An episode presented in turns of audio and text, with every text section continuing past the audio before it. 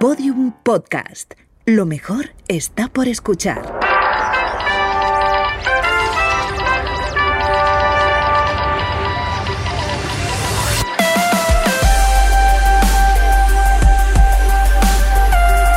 Tentación a Medianoche, un podcast que homenajea la radionovela escrita por Rafael Barón en adaptación de su novela homónima y realizada para la cadena Ser en el año 1973.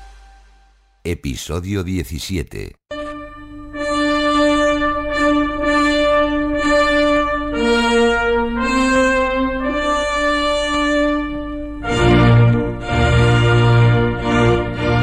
La cadena Ser presenta a todas sus grandes estrellas en Tentación a medianoche. Novela original de Rafael Barón. Con Julio Varela como narrador. Enrique Aroca, realizador musical. Dirección José Fernando Dicenta.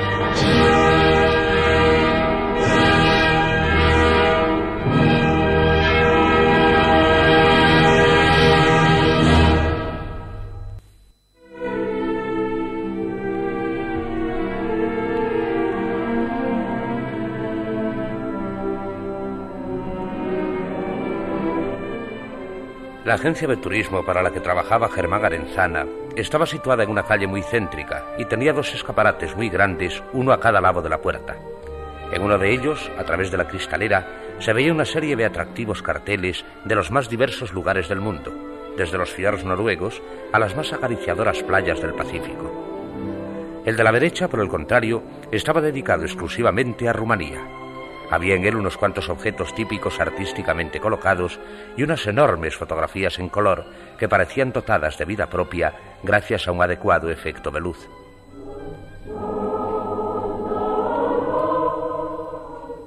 Era Germán quien había elegido aquellas fotos de temas y ambientes muy distintos. Esta de los Cárpatos me parece una tentación irresistible, ¿no? Un paisaje montañoso de excepcional monumentalidad.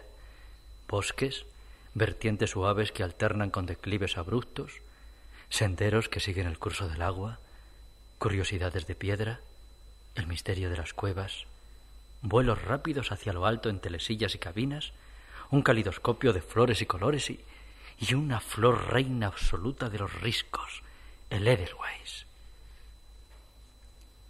¿Y qué decir de esta perspectiva de Mamaya?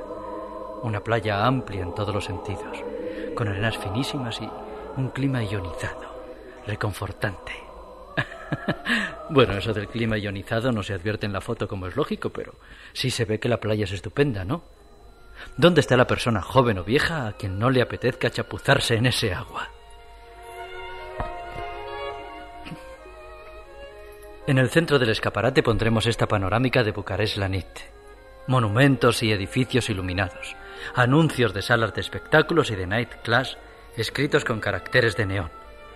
Creo que completa maravillosamente el conjunto. Montañas a un lado, playas en el otro y en medio la gran ciudad.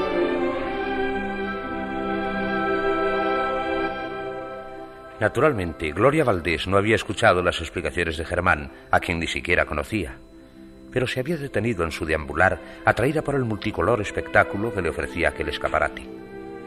Durante unos minutos pareció olvidarse de cuanto le rodeaba para abstraerse en la contemplación de las fotografías. Luego, su mirada se deslizó por los objetos típicos y las telas de colores para fijarse en el alegre rótulo que alguien había pintado en una tira de cartón. ¿Por qué no viene usted con nosotros a Rumanía?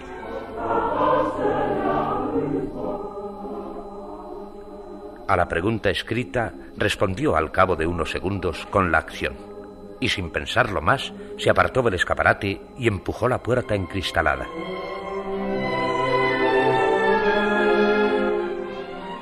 Debido a la hora, casi todos los empleados de la agencia se habían marchado ya. Quedaban dos de guardia en espera de un grupo de turistas ingleses que había salido por la mañana en autocar a hacer uno de los habituales recorridos por Ávila, Segovia, La Granja y el Valle de los Caídos. Uno de ellos abandonó su mesa al entrar Gloria, dispuesto a atenderla con su mejor sonrisa.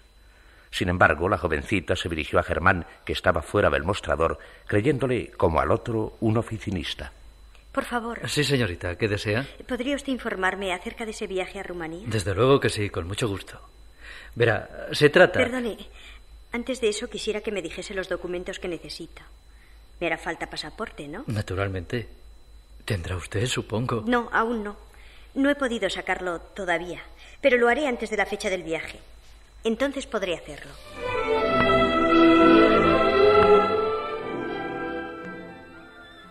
Gloria, comprendiendo por la expresión de su interlocutor que se había expresado con excesiva vehemencia, se ruborizó. Y esto, la seguridad de estar encarnada hasta la raíz del pelo, le produjo una íntima e infantil irritación que le obligó a comportarse de un modo francamente antipático. ¿Me permite que le hable del itinerario y de... No, gracias. No es preciso. Supongo que podrá usted facilitarme algún folleto, ¿no? Sí, señorita, desde luego. Aquí tiene. ¿Quiere otro? No es necesario. Gracias. Buenas tardes. Buenas noches, señorita. Adiós, y si se decide... La puerta se cerró detrás de Gloria antes de que Germán hubiese podido completar la frase iniciada. Vaya genio.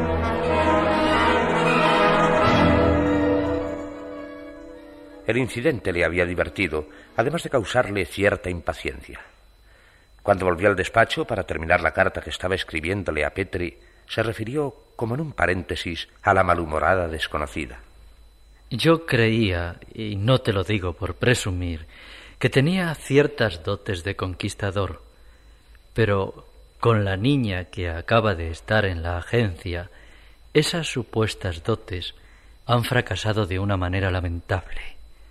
No pretendía, naturalmente, enamorarla, pero sí resultarle agradable, tan agradable que no hubiera salido de aquí sin comprometer por lo menos una plaza. Si me hubiese dejado hablar, quién sabe, a lo mejor lo hubiera conseguido. Pero de conversación nada. Ha preferido hablar con el folleto.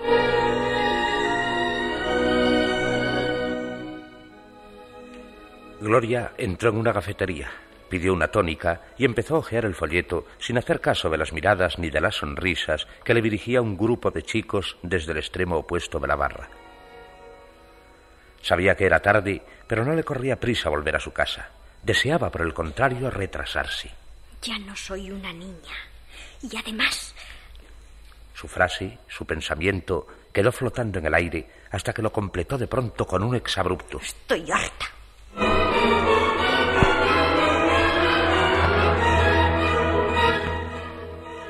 La doncella estaba esperando para servir la cena, pero María Eugenia no quería sentarse a la mesa antes de que volviera su hermana. No sé lo que le pasa, Fernando. No puedo comprenderlo. Hasta hace poco era una criatura dócil, amable, cariñosa. A veces, cuando las niñas dejan de serlo, ocurren estas cosas, María Eugenia. Las mujeres sois muy complicadas desde jovencitas. Se podría pensar que Gloria está a disgusto con nosotros. Motivos no tiene, pero cualquiera sabe. La imaginación. Es un problema. Y lo peor del caso es que no se me alcanza cómo puedo resolverlo. Cuando le pregunto qué le pasa, me responde con evasivas. Ay, te aseguro, Fernando, que, que no podría preocuparme más por Gloria si fuese hija nuestra. Si tuviésemos una hija, sería una niña. Solo llevamos casados cinco años. Ay, Fernando, por favor, no tomes a broma este asunto. No lo tomo a broma, cariño. Solo pretendo que no te disgustes, que dejes pasar las cosas. Que las deje pasar. Imposible. Aparte del cariño que siento por ella, Gloria es para mí, para nosotros, una responsabilidad. Cuando nació yo tenía trece años, pero ya empecé a ser como una madre para ella. una madre niña. Quería proporcionarle todo el calor, toda la ternura que la nuestra, por desgracia, no podía darle. Y deseaba también de una manera instintiva, sin pensarlo, deseaba, digo, que ella no se sintiera al crecer responsable de la muerte de mamá. Después, hace unos años, cuando perdimos también a nuestro padre y, cerramos el piso de arriba y Gloria vino a vivir con nosotros. ¿Por qué te empeñas en recordar cosas tristes, María Eugenia? Sé muy bien que has sido en todo momento como una madre para tu hermana. Y Gloria también lo sabe. Sí lo sabe. Si está segura de que la quiero, ¿por qué no se confía a mí? ¿Por qué? Lo único que le pasa a Gloria es eso de lo que ya hemos hablado, que es muy joven. Y como toda la gente de su edad, cree que acaba de inventar el mundo y, y quiere vivir su vida. Y... En fin, esta es la razón de que haga tantas tonterías. Fernando. Por favor, no vuelvas a mirarla ahora. Es tarde. Ya lo sé. Y sé también que ahora hay infinidad de chicas que llegan a sus casas a las tantas, que cenan por ahí en pandilla y se van a bailar. Gloria no es una chica de esa clase. Con esto claro está, no quiero decir que las otras sean malas. No, Dios me libre. Solo que mi hermana no ha hecho nunca semejante vida. Siempre ha estado pegada a mis faldas. Y antes, cuando salía, nunca tenía que decirle nada por haber vuelto demasiado tarde. ¿Quieres un consejo? No lo hagas tampoco esta noche.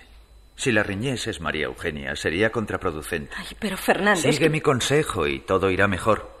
En el caso contrario, ella se creería, qué sé yo, dominada, esclavizada, e insistiría en liberarse a ultranza, en realizarse a su manera.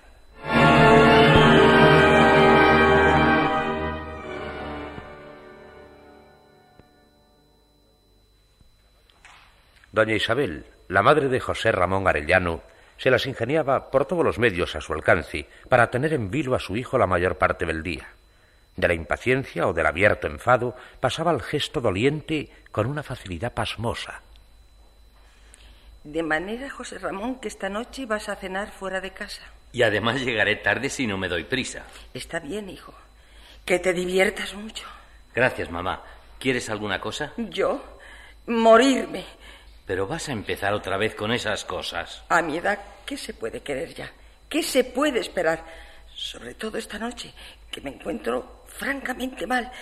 Tengo, no sé, un ahogo, una dificultad para respirar. Va, cosas de nervios. Imaginación. No, claro. Si yo me quejo por gusto, por, porque me divierte. No es que te divierta, mamá. Es que todas esas cosas, todos esos fenómenos. Son fantasías, naturalmente. ¿Verdad, José Ramón? Como lo dicen los médicos. Ya, ya quisiera yo verles en mi situación con esta opresión, con, con este dolor. Aquí. ¿Has tomado las gotas? Esa es otra. Si todo lo que tengo es imaginación, ¿por qué me han recetado esas gotas que saben a diablos? Mamá. ¿Qué falta me hace intoxicarme a fuerza de potingues si estoy muy bien? Si no me pasa nada, si... Bueno, anda, dejémoslo. Tú vete tranquilo a, a vivir tu vida. Mamá, sabes que me quedaría acompañándote si no se tratase de un compromiso, de algo muy importante para mi carrera y... Y tienes razón, hijo. Tu carrera ante todo. No es eso. Yo no he dicho tal cosa. No, desde luego.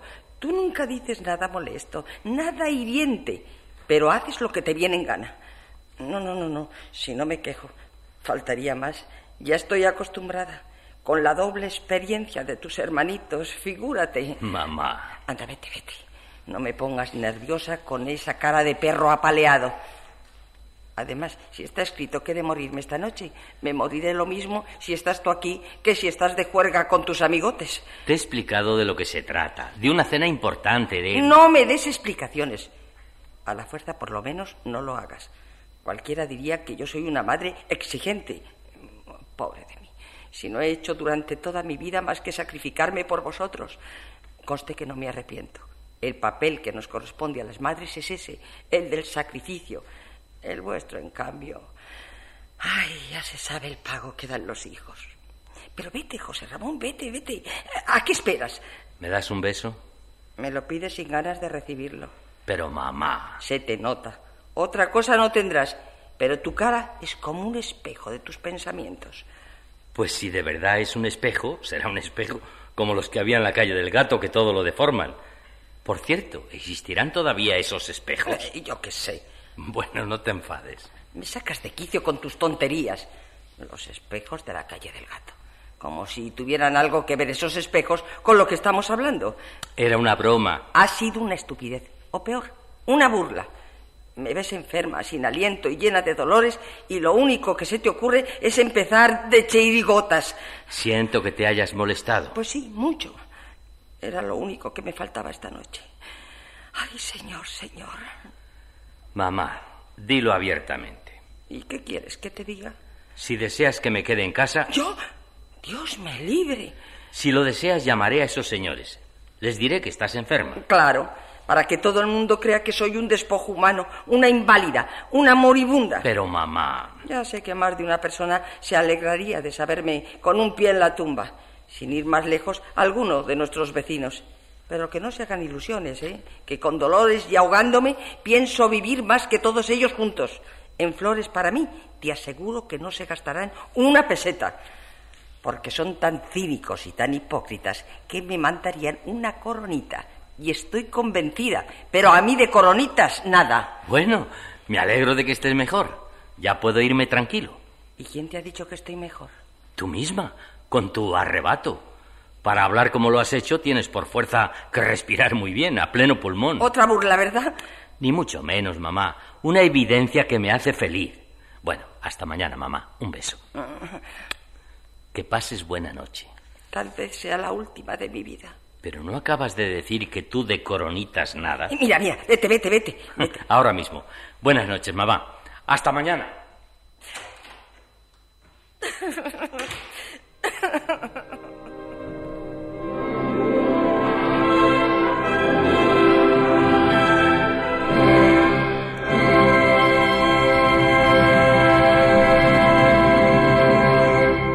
Síguenos en Twitter, arroba podiumpodcast y en facebook.com barra podiumpodcast.